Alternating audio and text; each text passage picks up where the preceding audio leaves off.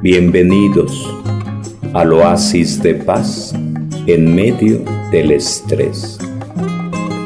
Que se mueve, no se dan las cosas. Uno pone todo su corazón, toda su capacidad, le busca y pone todo y resulta que no se dan. Y llega otro momento en el cual se dan las cosas y se sorprende uno porque es el momento de Dios, es el tiempo de Dios, pero nos cuesta trabajo aceptarlo, asimilarlo. José decidió trabajar fielmente para Putifar hasta que fue evidente que Dios estaba con él. No fue fácil estar ahí en casa de Putifar, lo encontramos en el capítulo 39, lo encontramos en el capítulo 39, José en casa de Putifar. José en casa de Putifar, Putifar lo compró y lo puso a su servicio y el Señor estaba con él y hacía prosperar todo cuanto él emprendía. En su casa, en su campo, todo prosperaba, todo avanzaba estuvo a servicio de Putifar, al servicio de Putifar. Cada vez que lo hizo, la favorecida posición regresó a él. José buscó a Dios para ser prosperado por Dios. Siempre estuvo confiando en Dios aún en momentos duros, en momentos difíciles.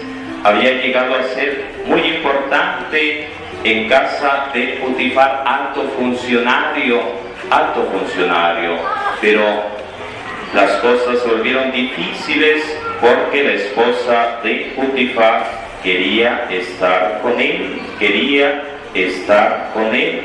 Dice verso 6, 39, 6, José era puesto y bien parecido. La mujer de Putifar se fijó en él y le propuso acuéstate conmigo, acuéstate conmigo. Y escucharemos muchas más cosas. Verso 10, y por más que ella insistía todos los días, todos los días José no consistió en, acostarse y estar con ella. Entonces todos los días insistiéndole, todos los días insistiéndole, todos los días insistiéndole, Pregunta, pregunta, va anotando en su cuadernito. ¿Cuál es su reacción cuando aparece la esposa de Putifar? ¿Cuál es tu reacción cuando se te aparece la esposa de Putifar?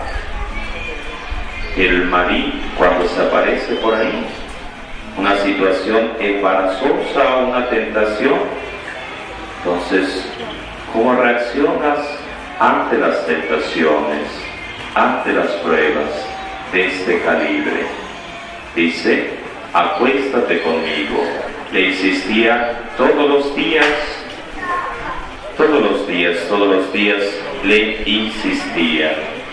A tal punto que llegó un momento en el cual lo puso en aprieto ya que no había ningún criado en la casa y buscó acosarlo para acosarse con él, pero él salió y dejó por ahí una prenda suya, dejó por ahí una ropa suya, un manto y le echó la culpa a José y lo mandaron a la cárcel, porque Putifar creyó que estaba aprovechando la situación que tenía, fue enviado a la cárcel, fue enviado a la cárcel. Cuatro, José se dispuso a valorar a las personas difíciles y tratarlas como instrumentos divinos. ¿Quiénes fueron esas personas difíciles para José? Entre ellos sus propios hermanos, sus propios hermanos. ¿Quiénes más? la esposa de Potifar. ¿Quiénes más? Los que estuvieron con él en la cárcel, que aun cuando interpretó los sueños para ellos y uno de ellos, el copero del rey, le había prometido le había dicho, cuando salgas, habla bien de mí, recomiéndame, pero no lo hizo el copero y, dirá el texto sagrado, dos años después, cuando viene el sueño del faraón, entonces sí se acuerda y dice, la regué, no lo promoví, no lo recomendé, no lo recomendé, sino que se hizo el olvidadizo. José tuvo suficientes oportunidades para guardar rencor contra ciertas personas. Remarco, José tuvo suficientes oportunidades, razones, motivos para guardar rencor contra ciertas personas. Anotan en su cuaderno qué tan rencoroso eres, qué tan rencoroso eres, qué tan rencoroso eres el rencor es de lo peor. Y una de las cosas que nos muestra esta ley, la vida de José, es precisamente que él tuvo su corazón sano, no hubo esa, esa oxidación de su corazón por el rencor, sino que dejó pasar las cosas de sus hermanos, de la esposa de Potifar, de Potifar mismo, de muchos más porque confiaba en Dios, no fue rencoroso. No guardó rencor a sus hermanos, a los traficantes de esclavos, a la esposa de Putifar, a los prisioneros liberados en ríos el copero, que lo olvidaron en la prisión. Vez tras vez, él venció, viendo a Dios en la lucha y considerando a los ofensores como instrumentos. Y el punto es ese, ve a los demás como instrumentos de Dios para purificarme. ¿Qué decía la lectura del día de ayer? ¿Alguien tiene el misal para buscar primera lectura, Hechos de los Apóstoles, donde le prohibían a, a los apóstoles predicar? Los amenazaban con azotarlos, encarcelarlos y ellos decían, primero tenemos que obedecer a Dios antes que a los hombres. Hechos de los Apóstoles, capítulo 5, versos del 27 al 41. Será por allá el 40, 41, por allá más o menos.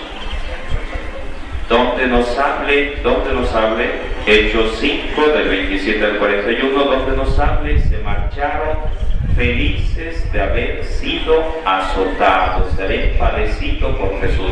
Entonces buscan por ahí ¿Qué versículo es? Hechos capítulo 5, del 27 al 41. Busquen para ver cuál es ese versículo donde encontramos que dice, se marcharon felices a pesar de las amenazas, de los azotes, felices por haber predicado, felices por haber predicado.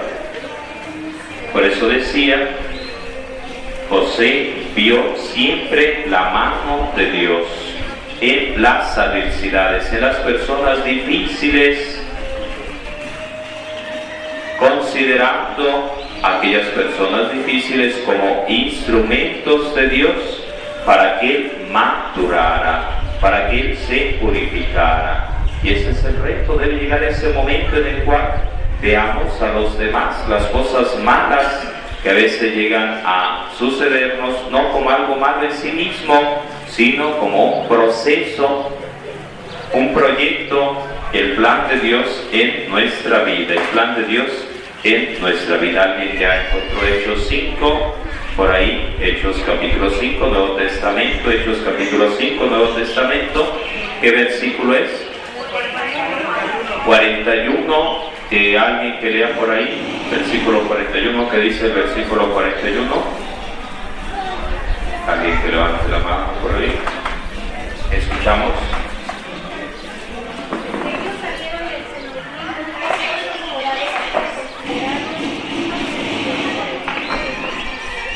Salieron otra vez gozosos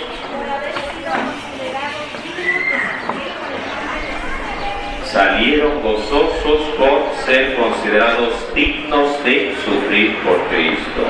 Entonces el reto es pregunta, pregunta, ¿cómo reaccionas ante las pruebas, ante las críticas, ante las amenazas, ante los insultos.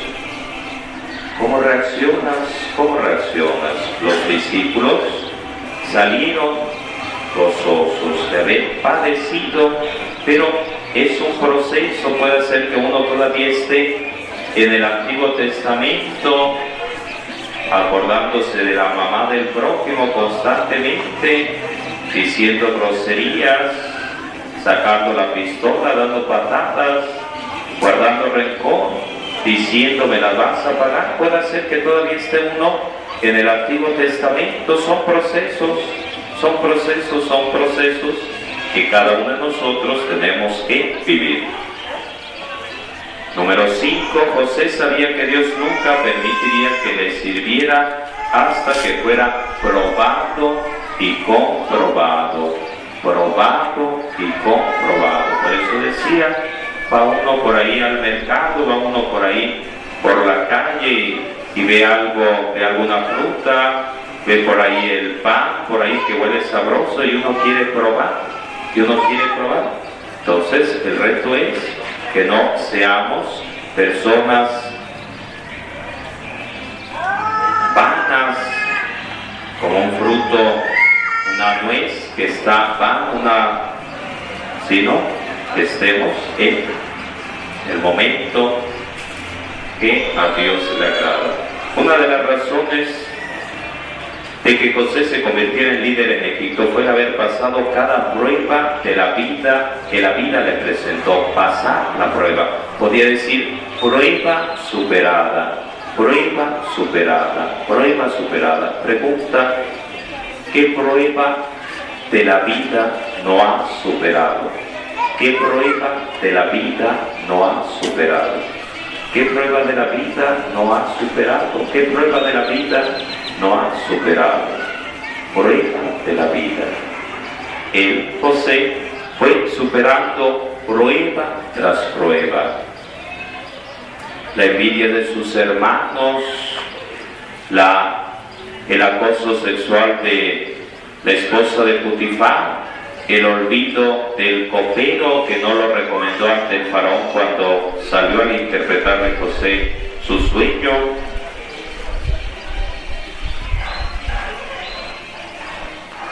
Su liderazgo había sido comprobado para el tiempo en que ocupó el cargo bajo el faraón.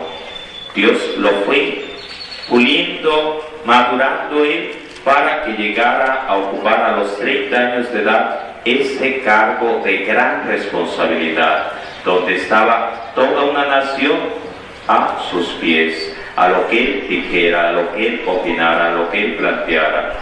Él había soportado la presión y la calamidad y su experiencia le proveyó la sabiduría que necesitaba. Había soportado la presión. Pregunta, notan en su cuadernito, ¿Cómo reaccionas ante las presiones? ¿Cómo reaccionas ante las presiones? Que estaban por aquí algunas personas reunidas y por ahí llega alguien y le dice, córranle porque van a haber tiros y el narco y las narcomantas y los muertitos, córranle si no se van a quedar en el, a medio camino el otro año por estas fechas, la presión de la influenza y todo lo demás. Entonces las, los problemas de la vida que ya se fueron de misión y resulta que se poncha por ahí la llanta, se descompone el coche y no regresa. Entonces, ¿cómo reaccionas ante los problemas de la vida? ¿Cómo reaccionas? ¿Explotas? ¿Truenas? ¿Explotas? ¿Truenas? Tienes esa paz, esa serenidad, vas madurando, vas avanzando, o dices, mejor me vuelvo testigo de Jehová, mejor ya no voy a la iglesia, mejor ni me acerco por ahí, no sé qué. Entonces, ¿cómo reaccionas ante los problemas, ante las presiones? Soportó la presión, su experiencia le dio la sabiduría necesaria para aplicarla en cada caso concreto. Entonces la experiencia de la vida, los golpes de la vida, las dificultades, no fue una vida color de rosa para José, no fue una vida suavecita, bonita, sino que le tocó estar en la cárcel injustamente. Entonces, no fue fácil. Seis, José podía ver su papel en el plan de Dios en Egipto a causa de la ley del proceso. José sabía que Dios estaba dirigiendo su viaje hacia el liderazgo. Cuando él reveló su identidad a sus hermanos, dijo, ustedes pensaron mal contra mí, pero Dios lo encaminó a bien. Ustedes pensaron mal contra mí, pero Dios lo transformó para bien. Dios lo transformó para bien.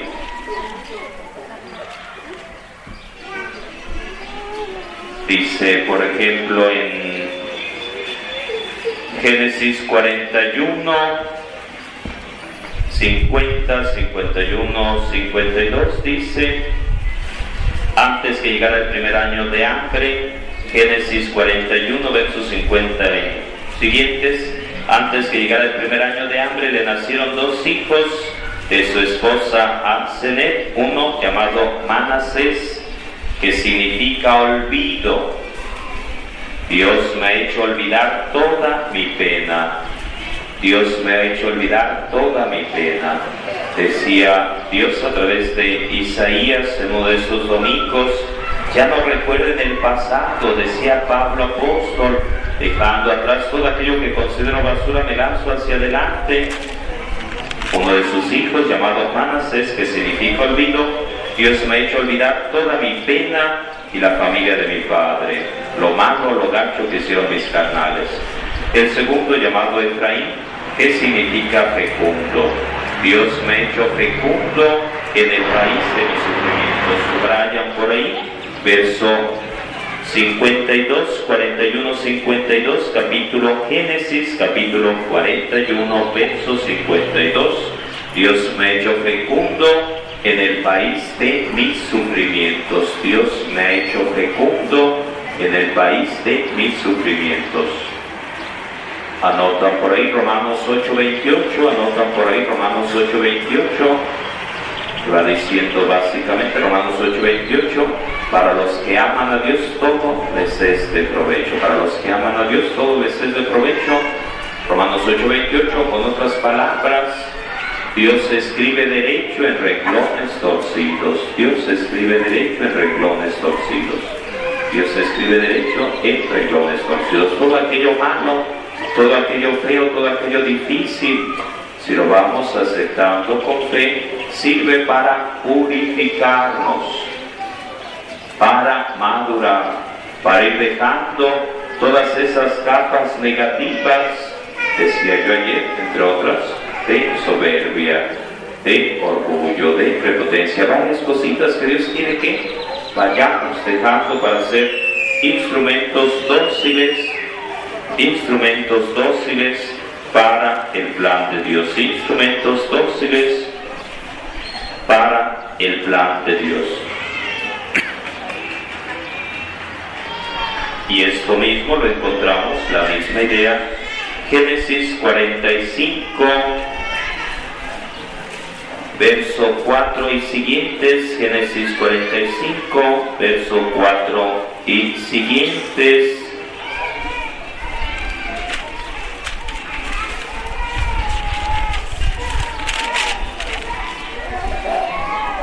Verso 5, 4 y 5, yo soy su hermano al que vendieron en Egipto, no estén angustiados, Dios me envió para salvar sus vidas. Dios me ha enviado, verso 7, para salvarlos de modo admirable. Verso 8, Él me ha hecho como un padre para el faraón. Dios me ha constituido, verso 9, Dios me ha constituido Señor de todo Egipto. Dios me ha constituido Señor de todo Egipto. Entonces, Dios fue guiando, transformando, purificando a José. Transformando, purificando a José.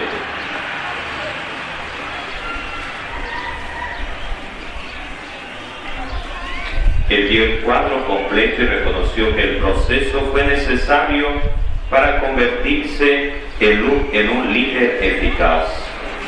Si a los 30 años ya estuvo al frente tras interpretar los sueños, tuvieron que pasar años en esa purificación, en esa transformación. Vamos a hacer un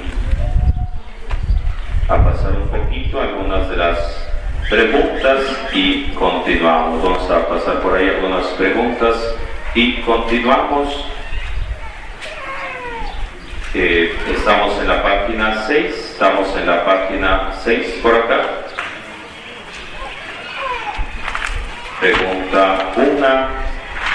¿Qué sucesos has experimentado que te han ayudado a resolver asuntos de liderazgo.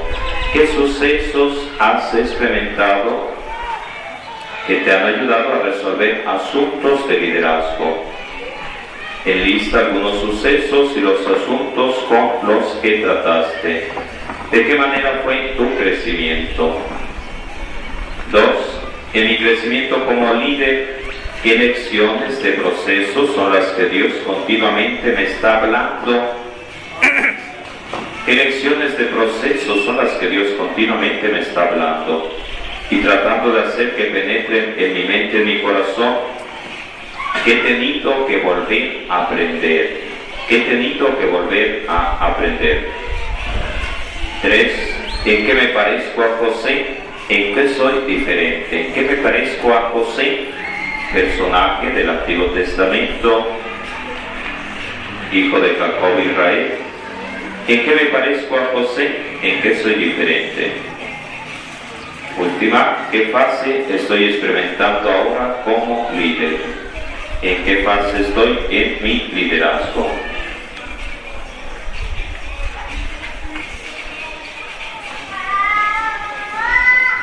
Miren, vamos a hacer grupitos de cinco, nada más grupitos de cinco, no más de cinco, por favor, para que haya más posibilidad de compartir, de conocernos. Entonces vamos a dejar por ahí 10 o 15 minutitos para mesa redonda, por favorcito, por favorcito. Metiéndonos a estas preguntas, si les da tiempo con las como 15, 20 que les he hecho también, pero por ahorita. Entonces, grupitos de 5, por favor, grupitos de 5. Bienvenidos al oasis de paz en medio del estrés.